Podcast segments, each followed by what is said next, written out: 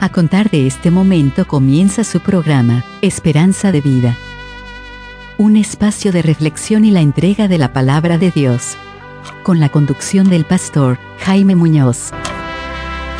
Hola y muy bienvenidos sean todos nuestros queridos amigos y hermanos a su programa Esperanza de Vida. No sabe cuán contento nos pone de saber que hay hermanos que han crecido en la gracia de Dios escuchando estos programas porque son sin pelo en la lengua, como decimos. No tenemos nada que esconder. Tenemos una tremenda responsabilidad delante de Dios y delante de ustedes. Así que no podríamos estarle engañando. Yo no entiendo cómo hombres pseudos predicadores pueden engañar tan fácilmente a los feligreses. No lo entiendo, yo le digo no lo entiendo. Es porque no conocen a Dios, es porque no conocen al Señor Jesús. Pero nosotros, queridos amigos, le traemos la verdad, la Biblia, de la palabra de Dios a ustedes, sin intermediario. Y si usted no la quiere creer, si usted no la quiere recibir, ya no va a ser nuestro problema, sino su problema para la eternidad. Así que amigos, sean todos muy bienvenidos a la enseñanza de la palabra de Dios. Hoy día le tenemos un programa que hemos titulado Cubrir los pecados. ¿Qué significa eso? Así que sean todos muy bienvenidos.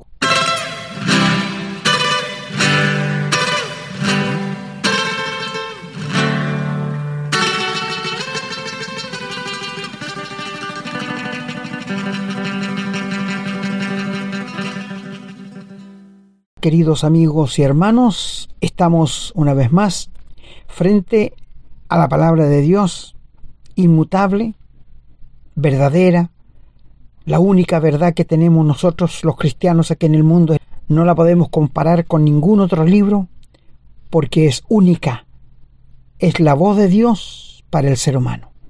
Si el ser humano no quiere buscar a Dios, ya no es el problema de Dios lo que estoy viendo en esta cultura que estamos viviendo, que la gente se acuerda de Dios o clama a Dios cuando hay un terremoto, cuando se le muere un ser querido, cuando hay una catástrofe, cuando hay un accidente, ahí se acuerda de Dios. Cuando hay un incendio, mire, allí se acuerdan de Dios inmediatamente.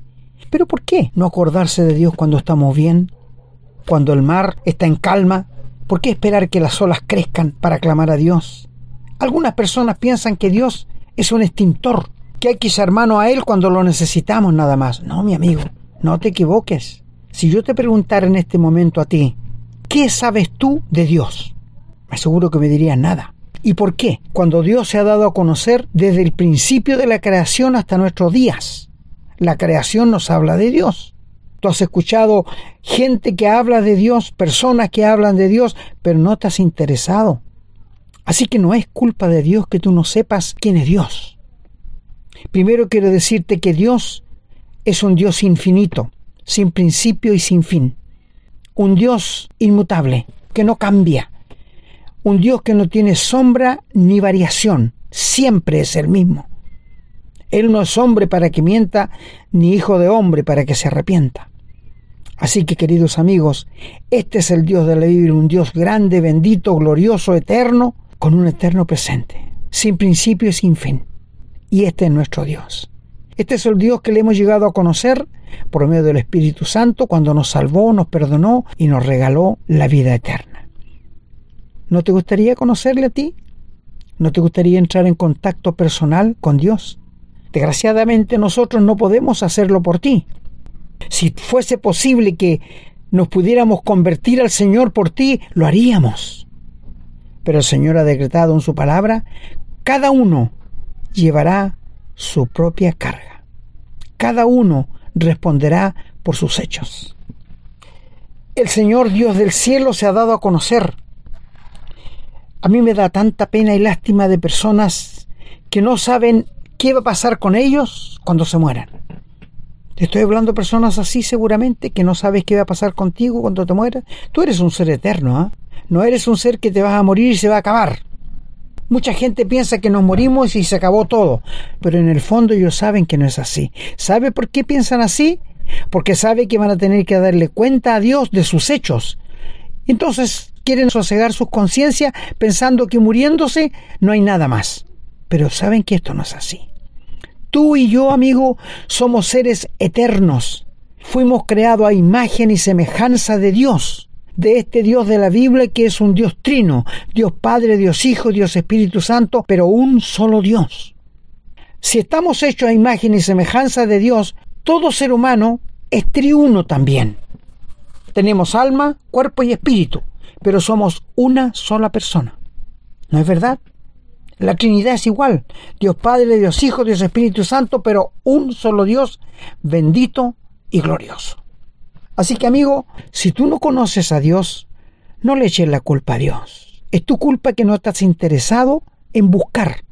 Buscarte una Biblia, leer o escuchar mensajes que contengan la verdad para tu alma. Bueno, ¿qué pasaba con los israelitas desde que Adán pecó hasta que el Señor vino a la tierra? ¿Qué pasaba con sus pecados? ¿Eran perdonados? ¿Eran borrados o no? Bueno, primero tenemos que ir a Adán. Cuando él pecó, Dios le dijo que para congraciarse con Dios tenía que ofrecer un animalito, derramar sangre inocente y poner las manos sobre la cabeza del animalito, identificarse con aquella víctima que moría no habiendo hecho nada malo. Bueno, quiero decirte, amigo, que el israelita también tenía que hacerlo. Si lees el libro de Levítico, allí vas a encontrar los holocaustos, los sacrificios de, paces, el, el, sacrificio por el pecado.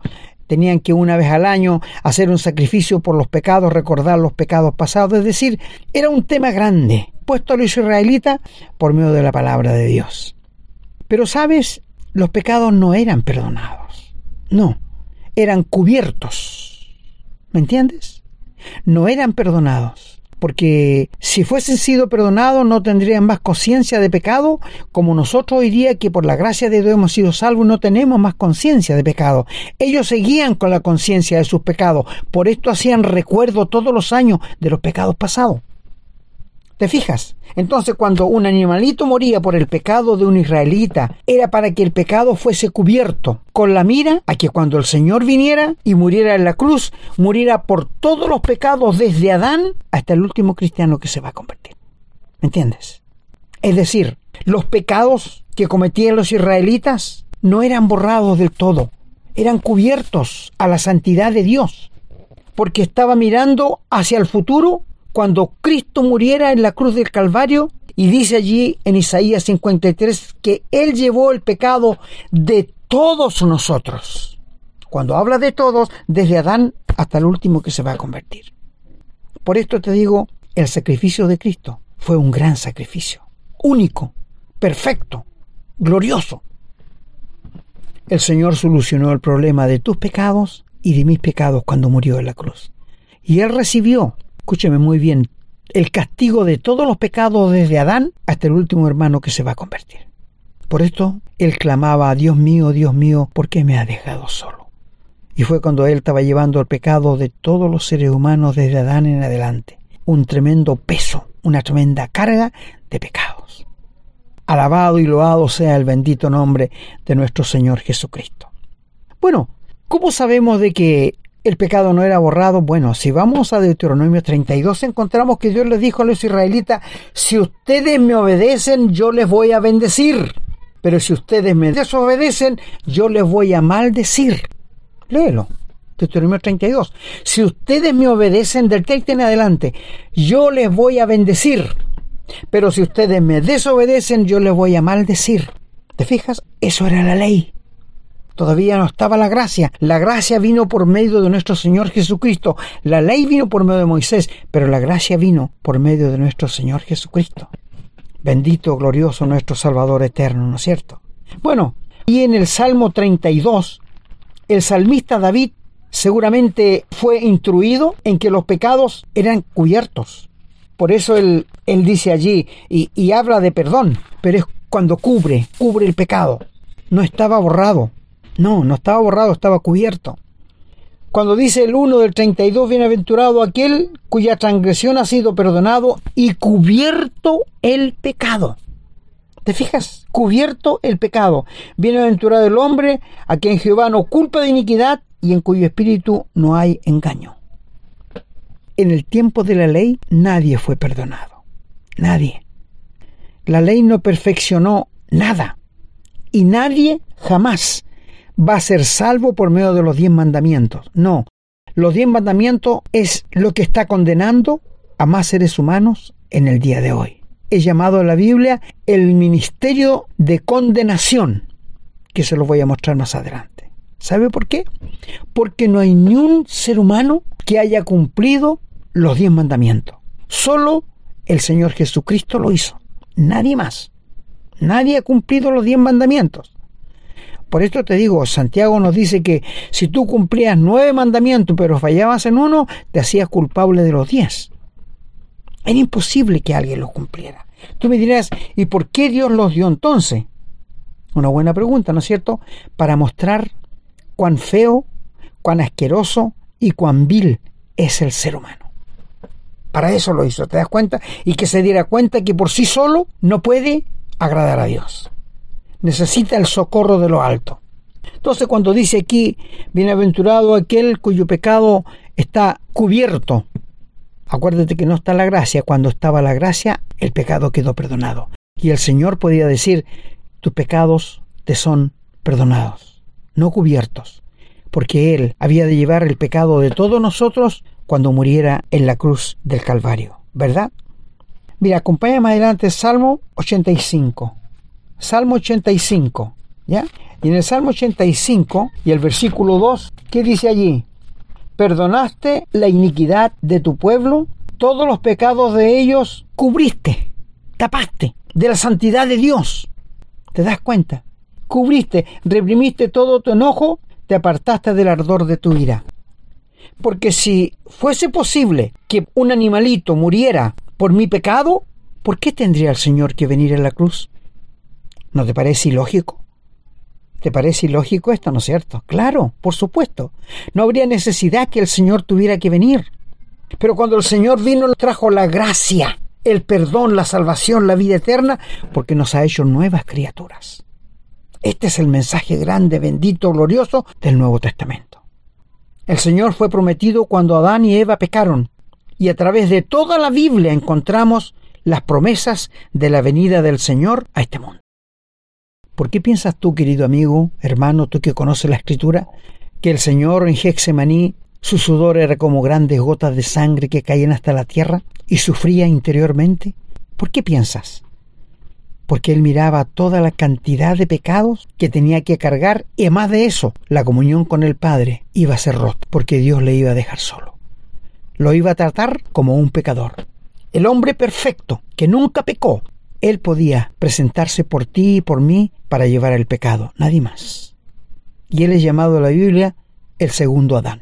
Cuando murió en la cruz, en esas tres horas de tiniebla de las doce hasta las tres de la tarde, cuando escuchamos clamar al Señor Jesús diciendo, Dios mío, Dios mío, ¿por qué me has dejado solo? No le dijo, Padre, como al comienzo cuando le crucificaron que dijo, Padre, perdónales porque no saben lo que hacen. No, cuando estaba cargando con mi pecado y con tu pecado, Él le dijo, Dios mío, ¿por qué me he desamparado? Y esa comunión que por miles y millones de años nunca había sido rota, allí fue rota. Porque el Padre dejó solo a nuestro Señor Jesucristo cuando te estaba representando a ti y me estaba representando a mí. Y esa fue una muerte vicaria, una muerte que nos representó también. Que con su muerte y su resurrección ha abierto los cielos para recibir al más vil de los pecadores, por pura gracia y gratuitamente. Por esto te digo, los pecados en el Antiguo Testamento eran cubiertos, no perdonados. No como en el Nuevo Testamento que dice que Dios jamás se va a acordar de los pecados, nunca. Nunca más se va a acordar de los pecados nuestros. Hay algunos hermanos que tiemblan cuando le habla uno del tribunal de Cristo, porque piensan que Dios, el Señor Jesús, le va a echar en cara los pecados que han cometido desde que se convirtieron en adelante. No, mi hermano. El tribunal de Cristo no va a ser, no va a tener nada que ver con los pecados. El tribunal de Cristo va a ser un lugar de entrega de galardones. Es verdad, sí, que todo lo malo, toda la desobediencia a Dios, todo lo que has hecho que no ha agradado a Dios, se va a quemar. Pero el Señor no te lo va a echar en cara. No, no. Esto no lo pienses así. Ese va a ser un lugar de entrega de premio de galardones. Cuando el Señor diga, buen siervo y fiel, entra en el gozo de tu Señor. Qué maravilloso será el tribunal de Cristo. Creo que hicimos un programa sobre el tribunal de Cristo, ¿no es cierto? En Proverbios, el capítulo 10 y el versículo 12, allí dice el escritor, el odio despierta rancillas, pero el amor cubrirá todas las faltas. No perdonará, cubrirá. ¿Te das cuenta? Dios en su gran amor cubría el pecado de los israelitas cuando mataban un corderito, pero no lo borraba. Porque si lo hubiera borrado, ¿por qué todos los años tenían que recordar los pecados pasados? Porque no tenían conciencia de pecado. Los creyentes hoy día no tenemos esta conciencia de pecado, porque por el Señor Jesús fue quitada. Cuando Él murió, fue sepultado y resucitó y nos justificó frente al Padre. Nos hizo como que nunca hubiésemos cometido un pecado. Qué maravillosa la obra del Señor Jesús, ¿eh? Maravillosa la obra que el Señor Jesús hizo por ti y por mí. Una obra perfecta, una obra cabal, una obra, te voy a decir, que muy pocos la pueden comprender. Por esto es que mucha gente no se ha salvado, porque ellos no quieren leer la Biblia y enterarse de las cosas que Dios nos dice en su palabra. Acompáñame a Hebreos capítulo 7, Nuevo Testamento, y el versículo 18. Dice aquí, queda pues abrogado el mandamiento anterior a causa de su debilidad e ineficacia. Está hablando de la ley. Pues nada perfeccionó la ley. ¿Viste que los pecados no eran borrados? ¿Eran cubiertos? La ley no perfeccionó nada. La ley no puede ni podrá salvar jamás a nadie. La ley es el misterio de condenación. Por la ley nosotros llegamos a conocer el pecado, pero no te puede salvar. Te voy a poner, me gusta poner este, este ejemplo. Si tú en la noche oscura sales a tu, al patio y llevas una linterna, la linterna, ¿qué te hace? te muestra los obstáculos, ¿no es cierto? Pero no te los quita. Si hay una piedra, te la va a mostrar. Si hay un tarro, te lo va a mostrar. Pero no te va a quitar las cosas. ¿Te fijas? Esa es la ley. La ley muestra el pecado, pero la gracia lo perdona. Por esto dice aquí, nada perfeccionó la ley. Y nosotros, por la gracia de Dios, somos perfectos en Cristo. Somos amados de Dios por el nombre del Señor Jesús y de la introducción de una mejor esperanza por lo cual nos acercamos a Dios. Y esto no fue hecho sin juramento, porque los otros ciertamente sin juramento fueron hechos sacerdotes en cuanto a esto. Ahora, si tú lees el 22, por tanto, Jesús es hecho fiador de un nuevo pacto. Y los otros sacerdotes llegaron a ser muchos debido a que por la muerte no podían continuar, pero el Señor nunca va a morir. Es inmutable. Murió una vez por ti y por mí, pero nunca más va a volver a aparecer, pero sin relación con el pecado. ¿Entiendes? ¿Entiendes, querido amigo, que qué maravilloso es todo esto lo que el Señor nos declara en su santa y bendita palabra? Ahora dice, versículo 25, por lo cual puede también salvar perpetuamente o para siempre a los que por Él se acercan a Dios viviendo siempre para interceder por ellos. Ahora sí, después de la muerte del Señor, puede salvar eternamente a todos los que se acerquen a Dios para que Él pueda salvar y perdonando.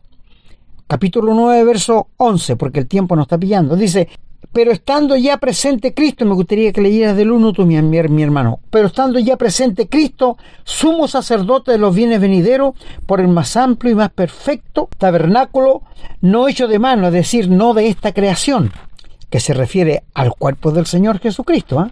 A eso está hablando. Y no por la sangre de machos cabríos ni de becerros, sino por su propia sangre entró una vez para siempre en el lugar santísimo, habiendo ofrecido, ¿qué dice? Eterna redención, una eterna compra. Porque si la sangre de los toros de los machos cabríos y la ceniza de la becerra rociada a los inmundos que santifican para la purificación de la carne, ¿cuánto más? la sangre de Cristo, el cual mediante el Espíritu Eterno se ofreció a sí mismo sin mancha a Dios, limpiará vuestras conciencias de obras muertas para que sirváis al Dios vivo. Así que por esto es mediador de un nuevo pacto, para que interviniendo muerte para remisión de las transgresiones que había bajo el primer pacto, los llamados reciban la promesa de la herencia eterna. Maravilloso, maravilloso. Lee por favor la carta a los hebreos. Ahora, si sigues en el capítulo 9, mira lo que dice en el verso 22. Casi todo es purificado según la ley con sangre, y sin derramamiento de sangre no hay perdón de pecados. La gracia nos trajo el perdón, la salvación, la vida eterna. Y somos llamados en la Biblia santos. Santos.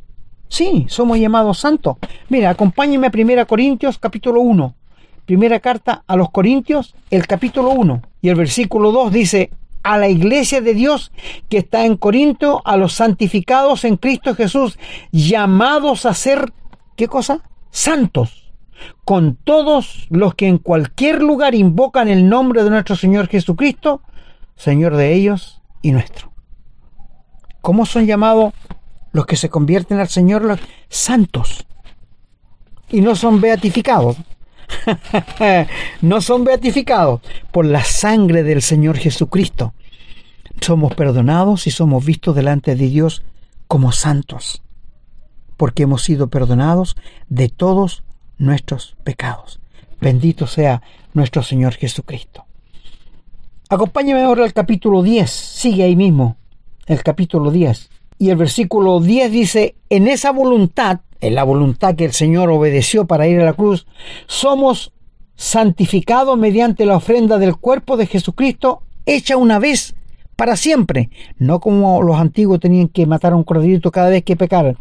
Y ciertamente todo sacerdote está día tras día ministrando y ofreciendo muchas veces los mismos sacrificios que nunca pueden quitar los pecados, pero Cristo, habiendo ofrecido una vez para siempre un solo sacrificio por los pecados, se ha sentado a la diestra de Dios. De ahí en adelante, esperando hasta que sus enemigos sean puestos por estrado de sus pies, porque con una sola ofrenda hizo perfecto para siempre a los santificados.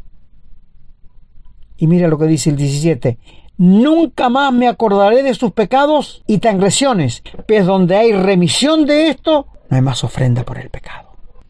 ¡Qué maravilla! Bendito el sacrificio de nuestro Señor Jesucristo. Bendito el sacrificio de nuestro amado Salvador, aceptado por el Padre cuando lo levantó de entre los muertos al tercer día con poder y gloria y aplastó para siempre a Satanás. En el antiguo tiempo cubrían los pecados. Cuando Cristo murió eran borrados, perdonados y nunca más se podían ver. Es como la neblina Tú sabes que la neblina en la mañana sale y ya al mediodía el sol la disipa todo. ¿Y dónde se fue? No podemos hacerla volver. Es como escribir en un pizarrón todos los pecados que uno puede cometer y después los borras con una armadilla. ¿Y dónde están? No están. Eso es ser perdonado en el día de hoy por la gracia de Dios que nos trajo salvación. Bueno, el versículo 18 del capítulo 10 dice que donde hay remisión o perdón de esto, no hay más ofrenda por el pecado. Donde hay perdón, ya no hay más ofrenda por el pecado. Nada. Ya no hay más ofrenda por el pecado. Es decir, la muerte del Señor Jesucristo nos trajo salvación, perdón y vida eterna. Si tú no estás perdonado, si tú no tienes la vida eterna, si tú nunca has sido regenerado, ¿por qué en este momento no le entregas tu vida al Señor Jesús y le pides perdón por tus pecados?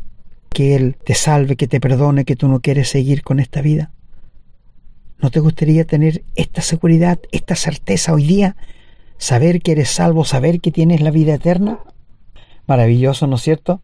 Que pudiéramos tú y yo ir al cielo juntos, porque la muerte de Cristo nos ha salvado, nos ha perdonado, nos ha traído el gozo y la felicidad de que si morimos vamos a ir al cielo. No porque lo merezcamos, no porque seamos mejor, sino porque el Señor nos ha salvado y nos ha perdonado de todos nuestros pecados.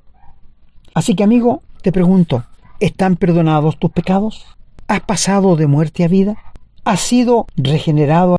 ¿Tienes la vida eterna? ¿Estás seguro que si mueres hoy día vas a ir al cielo? No me digas que está bautizado, que no, esto no importa, amigo, esto no importa. Lo que interesa es que si sabes tú qué va a pasar con tu alma si mueres esta noche, ¿sabes qué va a pasar contigo? Si tú no tienes a Jesucristo, si nunca te has interesado en Él, te tengo que decir con mucho dolor en mi corazón que no vas a ir al cielo. No importa quién seas, no importa qué hagas, no importa lo que quieres creer, la Biblia es la verdad absoluta. Y por tanto, si no eres un hijo de Dios, nunca vas a llegar al cielo. Ah, pero todos somos hijos de Dios. No, no, no te equivoques. Criaturas de Dios sí somos, pero hijos no. ¿Sabes quiénes pueden llamarse hijos de Dios? Acompáñeme al Evangelio de Juan, el capítulo 1, Juan 1 y el versículo 12, que dice allí, mas a todos los que le recibieron al Señor Jesús, a los que creen en su nombre, les dio autoridad de ser hechos hijos de Dios. Y mira a continuación, los cuales no son engendrados de sangre, ni de voluntad de carne, ni de voluntad de varón, sino de Dios, porque Él de su voluntad nos hace nacer de nuevo. Y aquel verbo fue hecho carne y habitó entre nosotros, vimos su gloria, gloria como el unigénito del Padre lleno de gracia y de verdad. Si tú dices ser un hijo de Dios, ¿cuándo recibiste al Señor Jesús en tu corazón? ¿Cuándo le abriste tu vida para que Él entrara y te perdonara, te salvara y te regenerara? Nunca, ¿no es cierto? Mira, y acompáñame a 2 Corintios. Ahí nos va a dar porque ya el tiempo no nos va. 2 Corintios capítulo 3, del verso 6. Mira que dice allí. Dice, el cual asimismo nos hizo ministros competentes de un nuevo pacto, no de la letra, sino del espíritu, porque la letra mata. No es que algunos, algunos han pensado que leer mucha la, la Biblia los va a matar. No. Cuando dice que la letra mata se refiere a los diez mandamientos. La letra, la ley te condena, te mata. ¿Ya? Eso es lo que dice. Más el espíritu edifica. Ahora, y si el ministerio de muerte fue grabado con letra de piedra y fue con gloria tanto que los hijos de Israel no pudieron fijar la vista al rostro a Moisés a causa de la gloria de su rostro, lo cual había de perecer, ¿cómo no será más bien con gloria el ministerio del Espíritu? Porque si el ministerio de condenación, que es la ley, fue con gloria, mucho más abundará en gloria el ministerio de justificación porque aún lo que fue glorioso no es glorioso en este respecto en comparación con la gloria más eminente. Así que teniendo tal esperanza, usamos de mucha franqueza. Mi amigo, es verdad que la ley te mata. El ministerio, como dice aquí, es un misterio de condenación, un ministerio que te condena.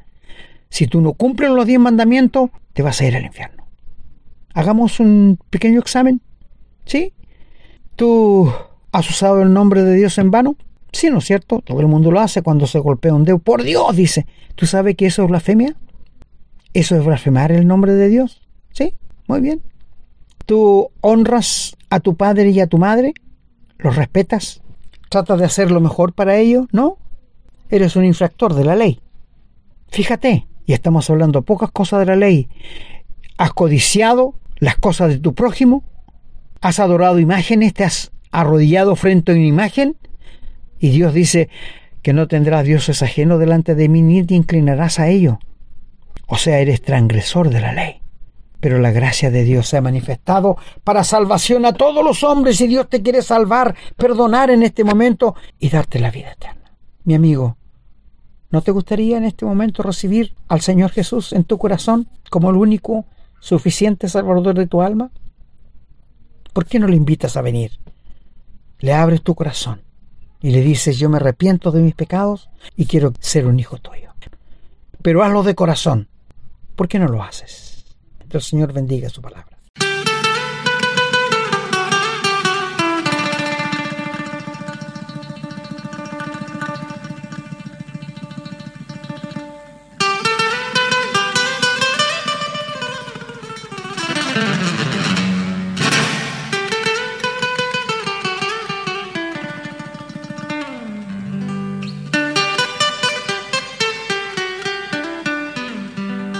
Bueno, queridos amigos y hermanos, hemos llegado al final de nuestra enseñanza de la palabra de Dios y nos gustaría que más de alguno de nuestros queridos amigos le haya rendido su vida al Señor Jesús para ser salvo, para tener la vida eterna y para saber que si muere va al cielo.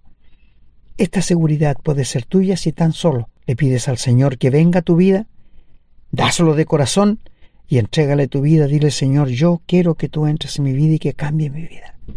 Yo quiero ser un hijo tuyo. Hazlo, mi amigo, porque el Señor lo hará, lo ha prometido. No voy a echar afuera al que viene a mí arrepentido y con fe. El Señor bendiga su palabra. Hemos presentado su programa, Esperanza de Vida, un espacio de reflexión y enseñanza para la vida cristiana. Nos gustaría volver a contar con su sintonía. Que tengan un muy buen día.